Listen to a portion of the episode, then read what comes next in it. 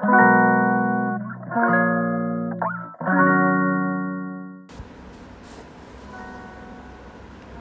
ニマリストいくらの減らせば楽になる。この番組はミニマリスト歴6年の私がミニマリストになりたいななりたいほどではないけどちょっと気になるなという方に向けて約5分間短く分かりやすくライフハックを語る番組です。今日のタイトルは汗じみが目立たない服の条件とはです。2つ前の放送とつながっている回です。で2つ前の回というのがタイトルが夏服で涼しさとシンプルさを両立するためのポイント5つというものです。今日はその5つのポイントの中の2つ目汗じみが目立たない服を選ぼうについて詳しく話していきます。でこのポイントが必要な理由なんですがあのミニマリストなので汗をたくさんかく日でも気にせず同じ服をヘビロテしたいからっていうところがあります。であの私の場合特に脇汗が気になってます。でちょっと恥ずかしいんですけど炎天下を歩いた後ですとかあと室内でも仕事で緊張して変な汗が出たりっていうことがあるんですけどでちょっとそんな時に脇を見て「あ濡れてる」って「やばい恥ずかしい」誰も気づいてませんようにとか絶対袖は腕は上に上げませんみたいなそんな感じであの気になってますのでただあの今日の対策でだいぶ過ごしやすくなりましたので参考になると嬉しいです。ということで結論汗が目立たないポイントを分解すると2つになりますそれは色と形ですで順番に話していきますえーと、まず汗が目立たない色なんですけども一押しは濃い色ですで理由は濡れてもあまり色が変わらないんですね濃い色っていうのが。で具体的に私が愛用しているのはブラックとネイビーです。で実際あの着ててもやっぱり濡れて、えーと、汗で濡れても気になるっていうことはほぼなく、はい、仕事とかプライベートでも気にせず、えーと、好きなことに集中できると思います。であのただ夏なので濃い色暑くないって思う方がいるかもしれませんあのその通りで特に黒は光を吸収するからすごく熱く感じちゃうんですよね。なのでそんな時は白の方がおすすめです。私も外に長くいる日は白を選んでいます。で実際外で着ててもすごく涼しくて快適です。ただの白のデメリットが黄ばみやすいっていうのがやっぱりあります。なので対策としてはこまめな漂白剤ですね。で私は肌と環境に優しい過炭酸ナトリウムを愛用しています。で色については以上です。で次に、えっと、汗が目立たない服の条件2つ目目立たない形っていうのはやっぱりゆったりしたものがおすすめです。その理由は肌と密着しないから服が濡れにくいですね。であの肌につく前に汗が乾いてくれたりっていうことも多いです。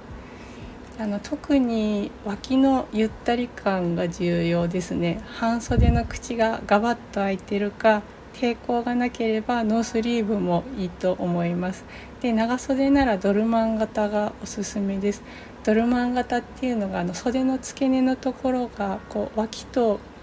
密着こうぴったり縫い付けられていなくてえっと、肘の辺りからこう胴体のところにゆったりつながっているようなあのモモンガみたいな極端に言うと